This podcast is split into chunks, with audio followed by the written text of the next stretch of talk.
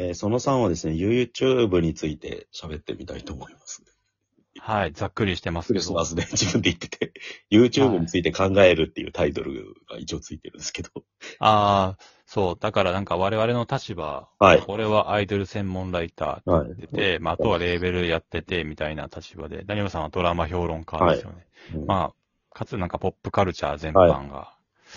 そういう人が YouTube をどう見てるかみたいな話ですかね。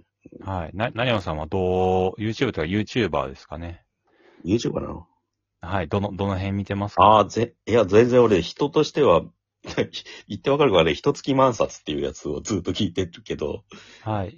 なんか、なんて政治とか、まあそういうの、哲学とかそういうのの話を毎日更新してるやばいサイトがあるんですけど、なんか YouTube。うん。それをなんか話半分に聞いてるって感じで。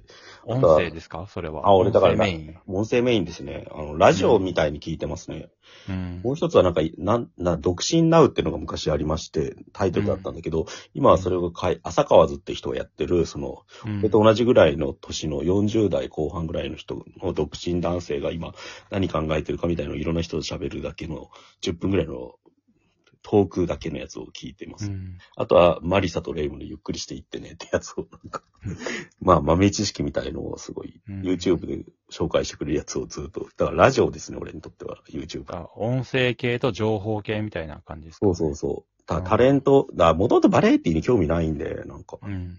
あんまそっち系のなんか、なんかヒカキンとかのやつはあんま興味持ってみてないって感じで。うんう。ん。岡島さんはどうですか？俺はなんか、えーっと、なんだろうな。なんだかんだで料理系みたいなものをすげえ見てしまうのがありますね。なんで？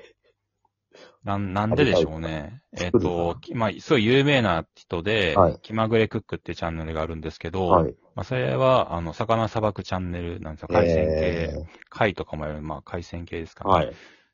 まあ、なんかそこはいろいろフックがあって、まあ、うん今はなんか結構 YouTube で稼いだお金で、はいスタジオ、キッチンスタジオみたいなでっかいの建てて1億だか2億だか忘れましたけど、はい。そこでもやってるんですけど、その前はその人って本当なんかおばあちゃん家みたいなアパートの狭いところで、うん。えー、コンロも一口しかないみたいなところで、はい土壁じゃないのこれみたいなところずっとやってたんですよ。そこでなんか魚さばいて、で、はあ。それでバズっていった人なんですよね。えー。でな何が魅力的かみたいなことをずっとかん見見てと思ってたんですけど、うんまあ、まず一つは、結構グロ画像とか、動物解解体とかですよね。ああいうのってほとんど NG だと思うんですけど、はい。魚は OK なんですよね。そうなんだ。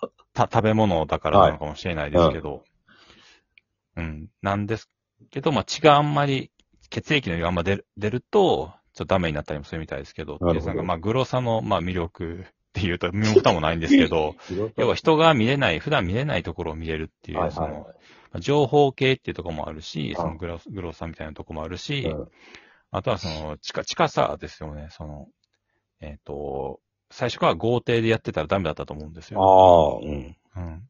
それ近いところでやってて、うんうんうん。近いところっていうか、その、庶民的なところでやってて、はいはいはいうんで、えー魚をこういう風にうん一匹丸ごとさばくにはこういう風にやっていくんだ、切っていくんだみたいな、さばいていくんだっていうのがわかるっていうところとか、あと店舗がやっぱりなんかし、すごい作られてて、へあの、お決まりでやるフレーズとかが何個もあるんですよね。ーうん。さばいていくとか、銀色のやつとか、なんかいろいろあるんですけど、店舗があって、ずっと見れるみたいな。えうん。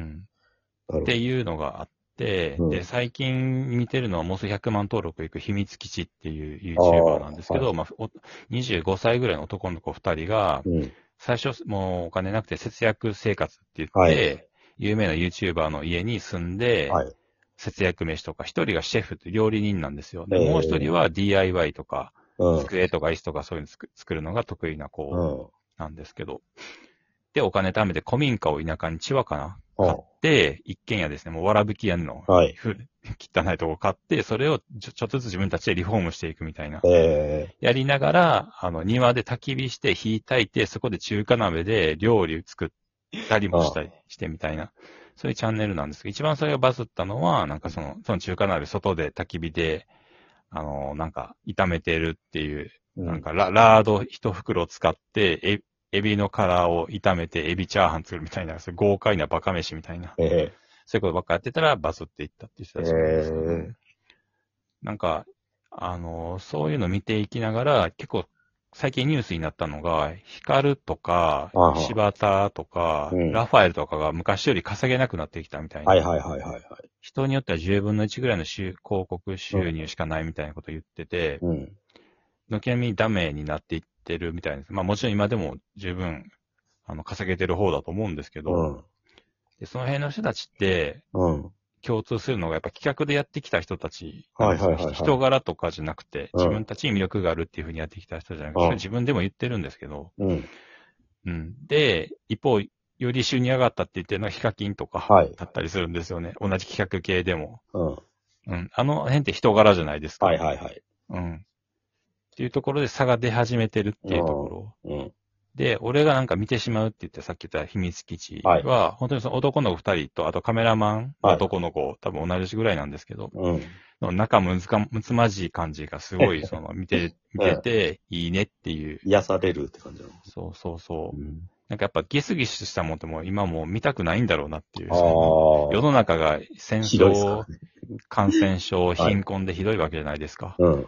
もう見たくないんだろうなっていうところで、そっちの方に需要があるんだなっていうのがえ。て、そのわちゃわちゃしてるみたいな、そうんの和気あいあいとして仲良さそうみたいなものに、今ヒットししてるとこがすごい多いなっていう。あと昔からそのジャニーズの男の子同士、メンバー同士が仲いいみたいなのが売れるとか、芸人同士もあったじゃないですか、そういうの嵐とかねって。。まあ、めちゃイケとか、なんか、鉄腕ダッシュとか、ああいう感じなのかなって思って聞いてたんですけど。めっちゃイケはまだギギスギスしてますよね。あ、そうなんだ。はい。うん、なんか、な仲間とか言ってるけど、ね結構まあ上っ面感あったじゃないですか。なんか今の人たちは本当に仲良くしてるっていうところですか。まあそれだけしか売れない、ヒットしないわけじゃないと思うんですけど、うん。だからおっさん同士とかでも、その若い男の子だけじゃなくて、まあ女の子もなんですけど、やっぱ仲良くて、うん。関係性があってっていうところで見てしまうっていう、なんか見てしまうっていうのはどういうことかっていうと、成馬さんがさっき言ってた、い最近見てる、聞いてるっていうものにつながってくるんですけど、うん。なんかラジオ的な近さ、ラジオ番組的な近さみたいなのがすごいはい。求められてるなっていうふうに思うってて、ん。うん。あのーなんか、こう言っちゃあれですけど、ラジオ番組とか、うんどんな番組でもいいんですけど、すずーっと聞いててずっと笑ってるとか、そういうことがないじゃないですか。なんかもう日常的に毎週毎週聞いてて2時間とか、はいはいはいはい。もうなんか日常に組み込まれてしまってて、うん。あの、本当に友達の話を聞いてるみたいな感覚にずっとなってくるっていうか。面白すぎるとやっぱり良くないんだよね、体になんうんかその、電気グループのオールナイトニッポンがさ、この間久々にやっててさ、うん。本放送55周年式年でさ、2時間じっくり聞いてたけど、やっぱカロリー高すぎてくたくたになっちゃったんですよ。うん。イブちゃんっていや、それは、ナイムさん聞き方が多分一点に集中しすぎなんですよね。ながら、ながら、うん聞きながら聞きが多分今求められてるから。伊集院とかも俺結構辛いですよね、そういう意味で言うと。本気で聞いちゃうから。なんかうん。だからそれとちょっと違うんだろうね、なんか。うん、だ音声コンテンツは音声コンテンツでの、伸びてると思うんで、うん。そう。だからそのラジオ的な近さが感じられるようなもうんのっていうのが、うんやっぱり求められてるんだろうなっていうふうにうん。思ってて、で、それは、繰り返しになるけど、男の子同士だけじゃなくて、多分はいはいはいはい女の子同士とかも年齢とかもやっぱり変わらずに、はい。おっさんとかでも結構もおっ、おっさんが仲良さそうにしてるのをおっさんが見る、聞くとか、まあ女性が聞くとか多分あると思うんで、全然。うんうんうん。サンドイッチマンとかそうですよね。そうですよね芸人で言うと。うん。さっき言った朝川図ってのもまさにそんな感じだな。なんかうんあの、40代で独身で、家族とかいない人がどう生きてるのかわかんなくて、結構、なんか、うん同じぐらいの年の人が。うんでも楽しくやってる人なんですよ、その多分朝川図さんって人たちは。うんまあ、それでなんか割と喋っても聞いて、まあいい、うんなんか面白いなって思って聞いてます。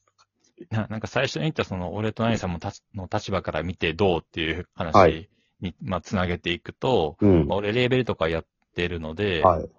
うん、なんかどどういうものが受けるのかみたいなことを常に、まあ、ライターもやってても同じなんですけど、常に見ている感じなんですよね。なるほど。うん。そう。だから、あ今こういうことやると受けるんだみたいな YouTube とかでもそうだし。ああ、なるほどな。なんかテレ東のドラマみたいですよね、それ考えると。深夜にやってる。うん、だからコムドットとかもそうですよね。うんうんうん。多分おじさんとかがコムドットの動画見て何がおもろいねみたいな面白いっていっぱいいると思うしうんうんうん、実際言ってるじゃないですか。あで多分、その、そういうところなんだろうなと思いますね。ああ、それはわかるな。なんか、だって明確に地元のりを全国に世界にみたいなこと言ってますもんね。ああそういうことですよね。日常に組み込んでいくっていう、食い込んでいく。うんうんうん。うん。だ特にね、まあコロナ禍とかだから、うん人と触れ合えないじゃないですか、あんまし。はいはいはい。日常的には。そうですよね。うんそういうところを YouTube で満たしている。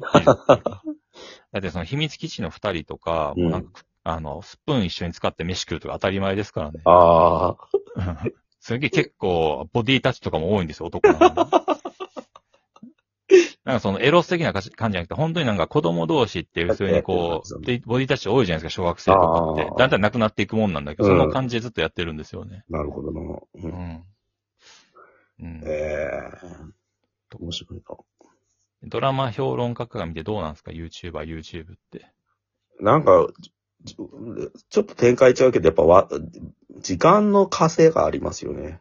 うん。やっぱ、だらだら見るっていうのがなかなかできないっていうか、ドラマだと10分が限界ですよ。そうですね。集中しないといけないですもうんん、ね。だから作り込まれたお話として、を配信する場所としては、やっぱりちょっとよ、違うものになっちゃいましたよね、なんか。